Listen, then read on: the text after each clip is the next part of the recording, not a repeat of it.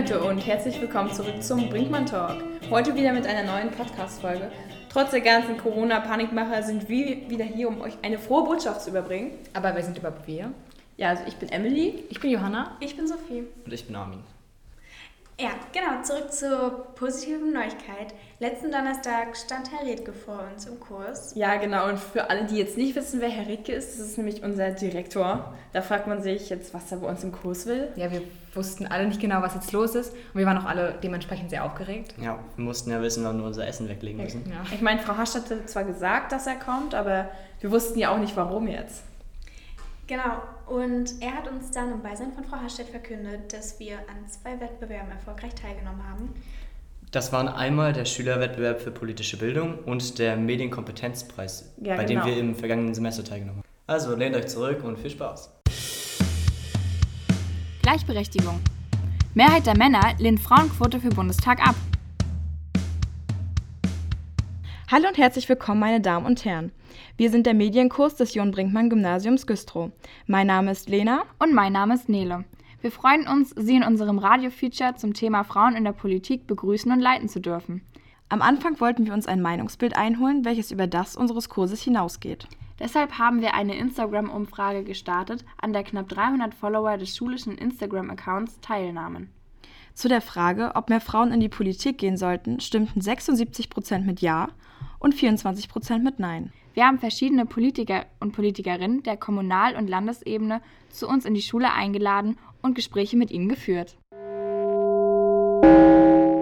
Als erstes sprechen wir mit Frau Bartels, Mitglied der Partei CDU in der Stadtvertretung Güstrow. Hat sich der Anteil der Frauen in der Politik in Ihrer Partei in den letzten Jahren verändert? Und wenn ja, wie hat er sich verändert? Ja, er hat sich verändert. Und zwar kann ich das jetzt nur aus meiner Sicht sagen, äh, dass äh, von der CDU in dieser Stadtvertretung jetzt drei Frauen aufgestellt sind oder gewählt wurden. Äh, In der letzten Legislatur war es noch null. Und das ist eine Veränderung auch, was ich mitbekommen habe jetzt, die ersten Diskussionen, dass viele Männer doch auch ja, sich erstmal mit der neuen Situation anfreunden mussten. Also das war so sehr ungewohnt. Also so hat sich das verändert. Herr Dacunia von der SPD beantwortete uns eine weitere Frage. Hat der Anteil der Frauen in der Politik Ihrer Meinung nach einen Einfluss auf die politischen Entscheidungen? Ich glaube schon. Also ich glaube, man würde ganz anders diskutieren. Man spricht ja sonst mal von diesen alten Männerbünden, die sich im Hinterzimmer vielleicht irgendwelche Sachen ausgucken. Und so schlimm ist es, glaube ich, nicht. Aber ich glaube, wenn man ähm, mit deutlich mehr Frauen, auch mit ähm, deutlich mehr Erfahrung über die Gesellschaft verteilt diskutieren würde, dann würden auch andere Entscheidungen rauskommen. Nun kommen wir zu unserem Gespräch mit Frau Burmeister und Herrn Haas von der Partei AfD. Gibt es in Ihrer Partei ein Gleichgewicht zwischen den weiblichen und männlichen Mitgliedern? Leider gibt es in unserer Partei sehr wenig weibliche Mitglieder. Das bedingt aber äh, den Hintergrund äh, der Partei. Wir sind eine ziemlich in Anführungsstrichen harte Partei mit harten Grundsätzen und äh, viele Frauen trauen sich auch noch nicht Gesicht zu zeigen öffentlich für diese Partei halt.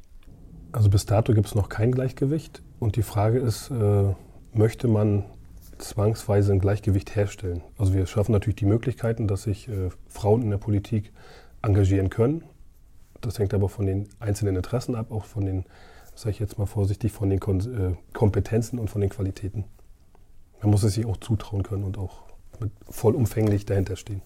Durch unsere eigenen Recherchen haben wir herausgefunden, dass 31,3 Prozent der Abgeordneten auf Bundesebene Frauen sind.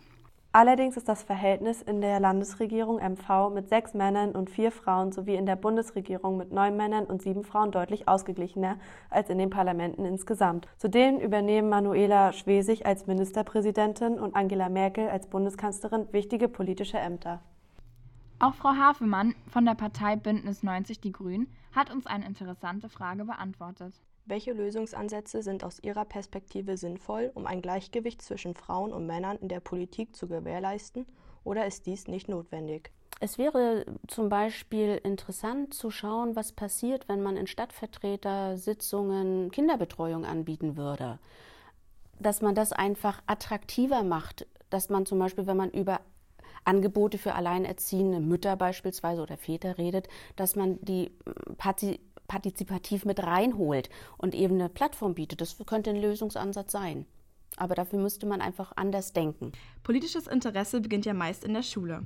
Deshalb haben wir unseren ehemaligen stellvertretenden Schülersprecher Paul Kruse eingeladen. Er ist heute Stadtvertreter für die SPD und hat uns die Frage, wie er damals das Engagement von Mädchen im Zuge der demokratischen Partizipation erlebt hat, beantwortet. Können Sie sich noch an Ihre Zeit als stellvertretender Schülersprecher erinnern und wie haben Sie damals das Engagement von Mädchen in der Schule erlebt im Zuge der demokratischen Partizipation? Also als ich damals im ähm, Schülervorstand oder in der Schülervertretung war, haben die Mädchen immer super mitgearbeitet, haben immer partizipiert, wenn man so möchte. Und zwar immer sehr bereichernd, obwohl es auch einen Männerüberschuss äh, in, der Schülervertreter, in der Schülervertretung gab. Ja. Zusammenfassend lässt sich sagen, dass sich die meisten von unseren Gesprächspartnern über mehr weibliches Engagement einig sind, ein wirkliches Gleichgewicht jedoch schwer herzustellen ist. Deutlich wird dies zu allem auch im Landtag von MV, dessen weibliche Abgeordnete nur 30 Prozent ausmachen. Noch schlechter sieht es auf der kommunalen Ebene mit einem Frauenanteil von nur 25 Prozent aus. Und wie sieht es bei uns aus? Bürgermeister? Männlich. Stadtpräsident? Männlich. Landrat? Männlich. Die Hauptursachen für das Ungleichgewicht sind unter anderem Zeitmangel, Familie, Beruf und fehlender Mut der Frauen. Sie sind ein wichtiger Teil der Gesellschaft, der Repräsentation verdient. Jedoch sind wir der Meinung, dass es gerade in der Politik um Qualität und nicht Quantität geht. Die Kompetenz steht hier im Fokus. Politik ist Unisex. Frauen, seid mutig.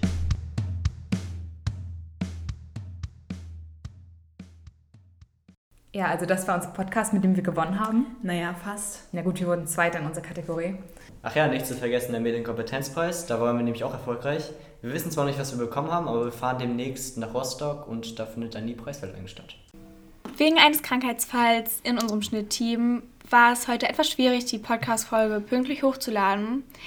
Aber letztendlich haben wir es ja doch geschafft durch die Schulcloud-App.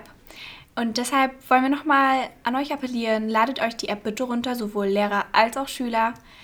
Die Registrierungsschlüssel bekommt ihr von jemandem aus dem PFU-Kurs oder von Frau Stett selbst. Und ja. Meldet euch an, die Kommunikation zwischen Schüler und Lehrer ist dadurch echt einfacher. Ich hoffe, wir konnten euch einen kleinen Einblick geben, an was wir in der letzten Zeit gearbeitet haben, neben dem regulären Podcast. Und denkt immer dran. Hände waschen nicht vergessen. Seid dabei, wenn es wieder heißt Hashtag Wir für unser JPG.